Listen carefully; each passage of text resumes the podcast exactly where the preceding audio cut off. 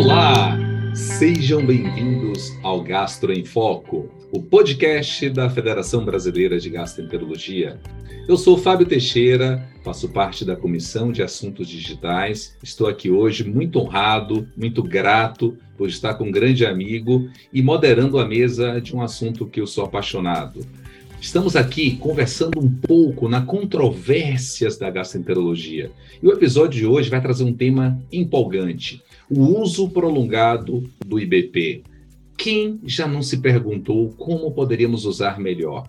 E nada melhor para esse tema do que a gente trazer o querido professor, doutor, amigo. Como assim é melhor a gente falar de amigo da gastroenterologia brasileira? O querido doutor Ricardo Barbucci, ele é professor, nosso amigo, e é membro, médico assistente do Departamento de Gastroenterologia da Universidade de São Paulo, do HC, e está aqui hoje para compartilhar conosco um pouco de seus conhecimentos, um pouco da sua generosidade. Seja bem-vindo, querido Barbucci. Olá, Fábio, olá para todos. É um grande prazer estar com você é, discutindo sobre assuntos de gastroenterologia tão relevantes e com certeza o uso dos inibidores de bomba de prótons é uma coisa extremamente relevante para a gente discutir aqui. Barbucci, um tema assim rápido. Inibidor da bomba de próton, anjo ou demônio? Anjo. anjo. Muito longe do, do inferno. Então, assim. Bem longe do inferno. O uso dos IBPs, eu acho, Fábio, que o surgimento dos IVPs mudou a nossa prática clínica da água para o vinho, né? Eu que sou um pouco mais velho e que tive a oportunidade de pegar o, o lançamento do omeprazol nos anos 80, é, isso mudou completamente a, a, nossa clínica e mudou também o perfil é, do, dos pacientes em gastroenterologia. Você, com certeza, que é um grande endoscopista, é, me diga quantas úlceras de duodeno você vê hoje e quantas você via há 20 anos atrás. É uma diferença brutal. Né? As complicações das doenças péptico-ulcerosas mudaram da água para o vinho. O controle da doença do refluxo mudou da água para o vinho. É um divisor de águas, né, Barbucci? A gente olhando essa trajetória, cada vez mais que a gente vive nessa evidência busca de evidência científica, busca de evidência para uso concreto e uso racional. Muito se leva na literatura sobre a relação de causalidade. Se a gente for olhar lá de Rio, falando sobre as possibilidades, as relações causais que o IBP faz hoje. De fato, se você pudesse nos alencar os cinco principais é, efeitos que o IBP poderia trazer quando usado a longo prazo. Na verdade, é aquilo que você falou mesmo. A gente não tem nenhum trabalho com IBP em que se faz IBP e placebo e se acompanha esse paciente prospectivamente, de maneira duplo cega, randomizada, né? É, para que a gente tenha certeza quais são os principais efeitos adversos associados de verdade ao, ao uso dos inibidores de bomba de prótons. Mas, assim, quando a gente fala de efeitos adversos de medicamento, todos têm, né? E a gente tem, com relação aos inibidores de bomba de prótons, os efeitos adversos do próprio remédio, então, é, até certo ponto comuns, como cólica, eventualmente alteração do hábito intestinal, um pouco de náusea, isso é inerente ao medicamento especificamente. Pode variar também esses sintomas de IBP para IBP, tem IBP que dá muito sintoma gastrointestinal, tem outros que dão menos.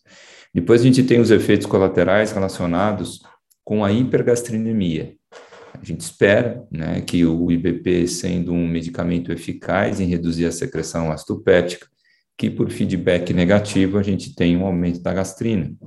E esse aumento da gastrina pode levar a alguns efeitos adversos. Então, os, os pólipos hiperplásicos em glândulas fúngicas, por exemplo, são um exemplo clássico disso. Eventualmente, a hiperplasia das células enterocromafin-like, produtoras de histamina, seria outro problema relacionado com isso e assim de, de, evidência mesmo são esses. E depois a gente teria os, os, problemas relacionados com a inibição ácida especificamente. O ácido clorídrico no nosso estômago não está aqui só para provocar úlcera, só para provocar refluxo. Ele tem um efeito fisiológico extremamente importante e a inibição ácida pode causar algumas consequências, que passam, por exemplo, pelo pela, pelo aumento do número de bactérias a nível de estômago e de intestino delgado, supercrescimento, embora isso não ocorra em todos os pacientes.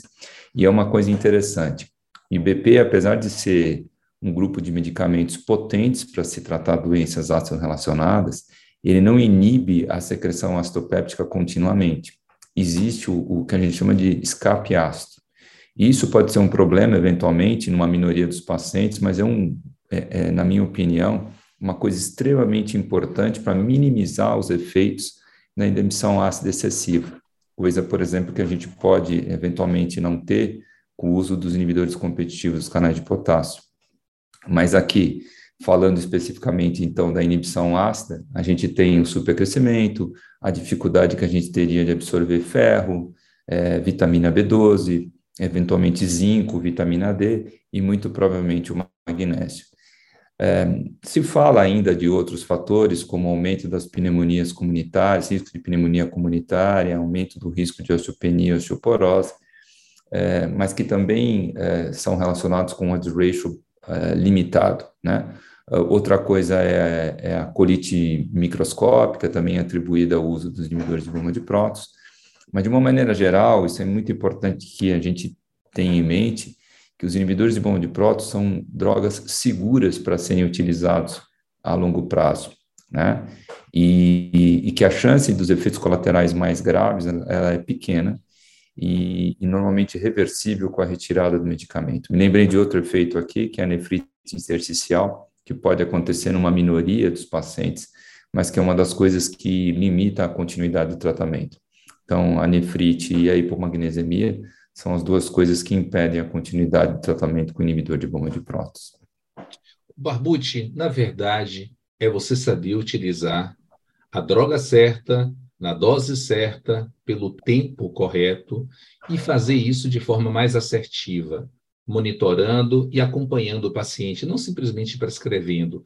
Mas, assim, a origem do IBP, a, a, a, quando a gente vai escolher um IBP, quais são as características que você realmente escolheria para o uso mais prolongado do IBP?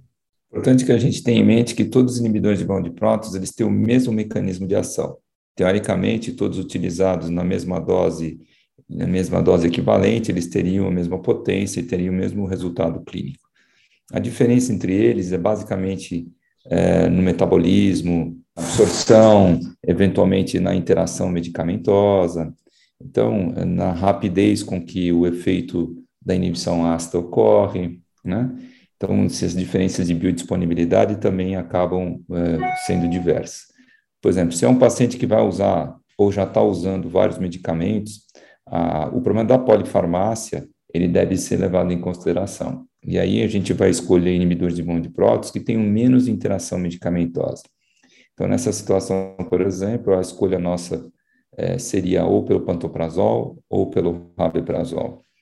É, em outras situações, vai depender muito do que o paciente tem de, de, de doença de base para que a gente determine qual o melhor inibidor de bomba de prótons a ser prescrito. Uma coisa muito importante é que não há, eh, na nossa opinião, sentido também de mandar manipular inibidores de bomba de prótons. Né? São drogas muito sensíveis, muito chatinhas, e que normalmente, quando manipuladas, fazem com que a sua, é, a sua potência seja perdida rapidamente, a sua eficácia seja perdida rapidamente. Barbucci, quais seriam hoje as reais indicações para o uso prolongado do IBP? A gente tem a doença do refluxo erosivo grave, né?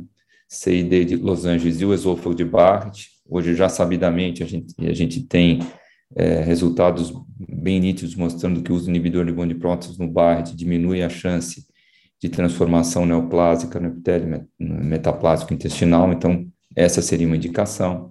Pacientes que vão usar anti-inflamatórios ou ácido acetil salicílico cronicamente e que apresentam risco aumentado de complicação. Então, pacientes acima de 60 anos de idade, que vão usar doses altas de, de anti-inflamatório, que vão associar mais de um, um, associar um anti-inflamatório com um inibidor da agregação plaquetária, que vão associar anti-inflamatório a não esteroidal, um anti-inflamatório esteroidal, pacientes tabagistas que vão fazer uso de anti-inflamatórios esteroidais, é, que mais uso de anticoagulantes associados a anti-inflamatórios não esteroidais. É, nessa situação também o inibidor de bomba de prótons seria importante para prevenir, ou histórico de úlcera, ou de sangramento prévio, né, causado por anti-inflamatórios, também outro fator de risco. É, isso seriam fatores que indi são indicações para o uso crônico inibidor de bomba de prótons. Outra situação que a gente tem indicado cronicamente é no caso das esofagites eosinofílicas, né, que respondem ao tratamento com inibidor de bomba de prótons. A resposta aqui não é tão boa assim, vai entre 40% e 50%, mas os pacientes que respondem, normalmente a gente mantém o inibidor de bomba de prótons de forma contínua, dada a cronicidade e a chance de recidiva aumentada dessa patologia. Agora, Barbucci, assim, é, pensando no uso prolongado e muito do que a gente ouve falar, que muitas vezes o paciente não, é, não está suficientemente tratado pelo inibidor de bomba ou que ele é refratário ao inibidor de bomba quando se usa de forma prolongada, tendo em vista tudo o que você falou, é, o grande segredo hoje é você identificar aquele paciente que realmente necessita utilizar ou que o inibidor de bomba realmente vai ter um efeito propício ou um efeito benéfico ou positivo para o paciente, não é isso? Então, como poder melhorar o inibidor de bomba? Como você pode falar que o paciente está com doença do refluxo, quais são os adventos que você pode utilizar para melhorar, para que esse, o paciente possa ter uma inibição mais completa, melhorando a qualidade de vida, cicatrizando mais as lesões? Bom, primeira coisa é que nem todo paciente com sintomas de, de refluxo refratário tem doença do refluxo refratária, né? Isso é uma diferença que a gente precisa contextuar direitinho, né? Primeira coisa é que o diagnóstico correto depende, está é, tá diretamente relacionado com o sucesso do tratamento. Então, se a gente não tiver certeza que o paciente tem refluxo e a gente trata o nosso paciente com inibidor de bomba de prótons, é extremamente importante que a gente reveja o diagnóstico e identifique se o diagnóstico está correto. Segunda coisa é ver se não tem nada associado à doença do refluxo que possa levar a sintomas que mimetizem os sintomas de doença do refluxo, alterações motoras, é, outras lesões do esôfago não relacionadas com refluxo, por exemplo, esofagite medicamentosa, esofagites infecciosas, a própria esofagite eosinofílica, etc. Falando especificamente dos inibidores de bomba de prótons, uma coisa extremamente importante é a gente ter certeza da qualidade do sal que a gente está usando. Então, mais um motivo para a gente não mandar manipular. Então, origem, que laboratório que produz esse inibidor de bomba de prótons? Eu confio nesse laboratório? Eu confio nesse sal que está sendo utilizado? Alguns inibidores de bomba de prótons tiveram é, otimizado o seu mecanismo, sua, por exemplo, a sua absorção ou estendida a sua meia-vida, com o intuito de realmente é, sobrepujar esses, essas eventuais lacunas que podem acontecer. Por exemplo, a transformação do pantoprazol sódico no pantoprazol magnésico garante uma absorção mais controlada do pantoprazol, e isso faz com que a gente tenha uma uma, uma vida teoricamente mais estendida e, portanto, um resultado clínico teoricamente melhor. A substituição de inibidores de bomba de prótons, que se utilizam muito do citocromo P450, por outros inibidores de bomba de prótons que utilizam menos a via do, do 2C19 ou do 3A4, também pode ser uma estratégia interessante para sobrepujar a falta de resposta que pode acontecer nos metabolizadores rápidos ou ultra rápidos dos inibidores de bomba de prótons. Então, por exemplo, a substituição do omeprazol pelo pantoprazol, do omeprazol pelo esomeprazol, ou do omeprazol é, pelo rabeprazol são alternativas interessantes nessa situação. Outra coisa extremamente importante é a gente rever a aderência do paciente. Né? Tem trabalhos, inclusive, do nosso grupo, a doutora Karina Delpaz é, defendeu uma tese em que estudou a aderência dos pacientes com doença do refluxo usando inibidores de bomba de prótons. E o que ela percebeu foi que o paciente quando começa a usar o inibidor de bomba de prótons e começa a melhorar dos sintomas, é aí que ele esquece de tomar de verdade o medicamento. E acaba virando mais para frente refratário, quando na verdade não deveria ser. Então, são esses detalhezinhos que eu me lembro agora de cabeça. Sem, sem PowerPoint fica mais difícil. Meu querido amigo, assim, pelo tempo, infelizmente, a gente vai ter que dar uma adiantada, mas eu queria só o último toque seu de mestre, como sempre peço como desprescrever o IBP para aquele paciente que não precisa utilizar de forma tão prolongada? A primeira coisa, você mencionou muito bem anteriormente, é a indicação para uso do inibidor de prótons, né?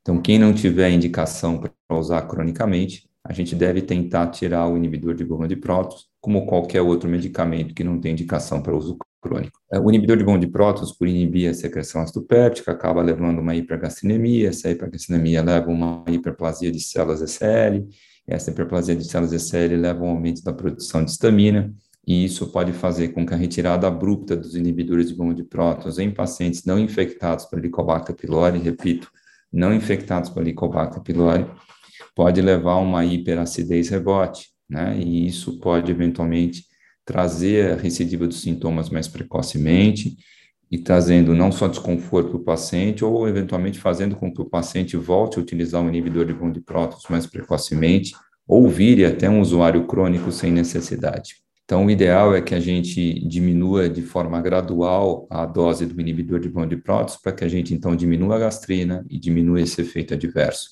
Existe a possibilidade também de se fazer um, um, uma etapa intermediária aqui, que é a substituição do inibidor de bond de prótons por um bloqueador H2, por exemplo, que teria todo sentido graças à hiperplasia de células SL que ocorre nesses pacientes. Tem um artigo bastante interessante quando a gente fala disso, que é do professor Inadomi, publicado em, no Gastroenterology de 2001, que aborda bem esse assunto. Mais recentemente, o ACD acabou de publicar um artigo justamente abordando a desprescrição dos inibidores de monoprótons, que eu, que eu aconselho os senhores a lerem também. Muito bom. Mas, assim, é só agradecer, meu querido amigo, companheiro de muitos debates, e, em nome da FBG, gostaria só que você deixasse suas considerações finais eu gostaria de agradecer o convite, foi um grande prazer estar com vocês aqui, podendo discutir sobre esse assunto. E lembrando que os inibidores de bond de prótons, eles mudaram a nossa prática clínica e são medicamentos eficazes e seguros para serem utilizados a longo prazo, desde que bem indicados, desde que bem prescritos. Querido Ricardo Barbucci, em nome da Comissão de Assuntos Digitais da FBG, eu gostaria de agradecer. E meus amigos que aqui nos ouvem, por favor, nos acompanhem, façam parte dessa jornada científica que a FBG está trazendo para vocês. Façam parte do nosso curso continuado. Venham para a Universidade FBG. Lá todos os nossos conteúdos estão disponibilizados e gostaríamos de interligar, de conectar todo esse Brasil com esse novo modelo de disseminação de bom conhecimento. Muito obrigado a todos vocês. Barbucci, nos vemos daqui a alguns dias de novo. Apsen, o cuidado que transforma. Conheça o Quintal Apsen, um portal exclusivo para profissionais da saúde.